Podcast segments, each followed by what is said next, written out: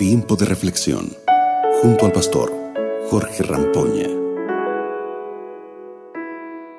Hola, buen día. Hoy vamos a hablar un poco más sobre el libro de números. Este es un libro que en las lecturas bíblicas a menudo es dejado de lado, pero ¿sabías que este libro contiene tesoros preciosos y hermosos mensajes para nuestra vida? Sí, para tu vida y para mi vida. Bueno, entonces te invito para que leamos juntos números 29.1 que dice lo siguiente.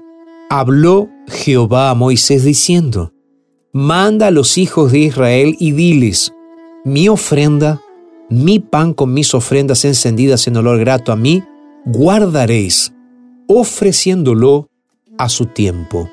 Es muy interesante que de los versículos 1 hasta el 31 del capítulo 28 de Números encontramos una serie de preceptos y órdenes divinas que el pueblo de Israel debía seguir. La institución de las ofrendas para el Señor tenía como objetivo preservar la realidad de la presencia constante de Dios entre su pueblo, cuyo deber era permanecer santo.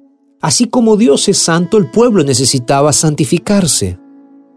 Ahora, vemos en todo esto el deseo de Dios de preservar la idea de la expiación final que Jesús haría.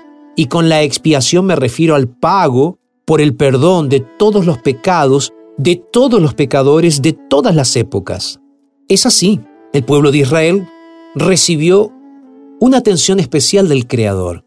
Como pueblo elegido, ellos serían el pueblo que realmente representaría a Dios en esta tierra y el pueblo elegido para recibir al Mesías, al Salvador de este mundo, a Jesucristo.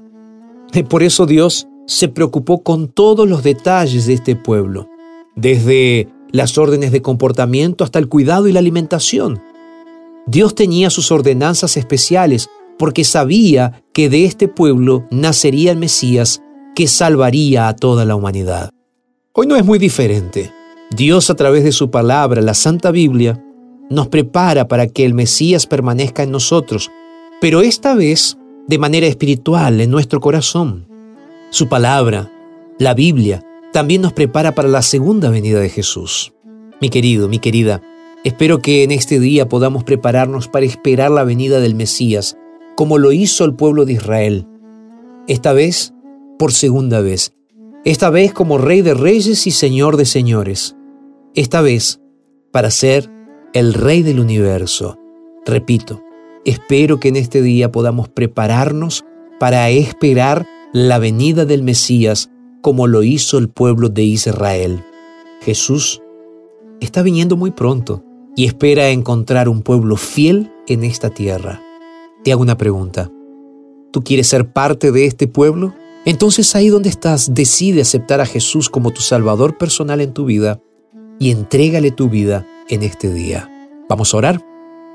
Padre, muchas gracias por este momento, por este tiempo de reflexión. Señor, nos entregamos a ti, pidiéndote que nos ayudes a prepararnos para tu venida.